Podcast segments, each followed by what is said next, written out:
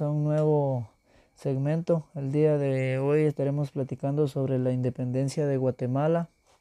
Se dice que la independencia de Guatemala fue un acto realizado un 15 de septiembre de 1821, mediante el cual el reino de Guatemala rompió todos los vínculos que existían en respecto a España y se construyó como una entidad nacional que se llamó después República de Guatemala.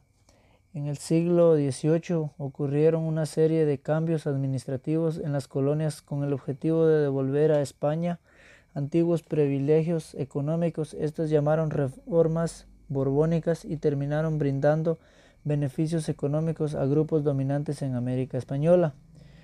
La influencia de la independencia de Guatemala con las ideas de la ilustración los españoles americanos vieron posibilidades en el territorio americano. La educación era una arma para combatir la pobreza y la reorganización del Estado, una oportunidad para participar en el comercio exterior. La independencia de Estados Unidos y la Revolución Francesa incentivaron también el deseo de independizarse en el territorio centroamericano.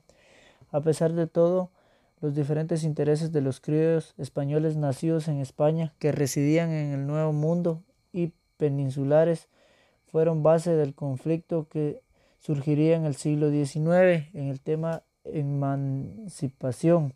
A finales de 1811 ocurrieron levantamientos a lo largo del reino de Guatemala. El gradual y decante poder de la corona incertivó a la crisis. En 1820 se formaron dos grupos eh, de partidos políticos de la Constitución española en 1812 que limitó el poder de la monarquía y abolió el feudalismo.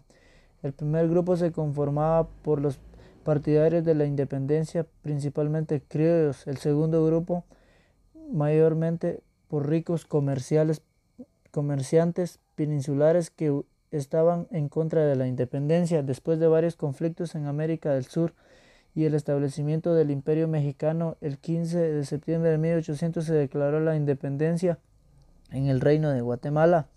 El acta de independencia se firmó en el Real Palacio de la Nueva Guatemala de la Asunción.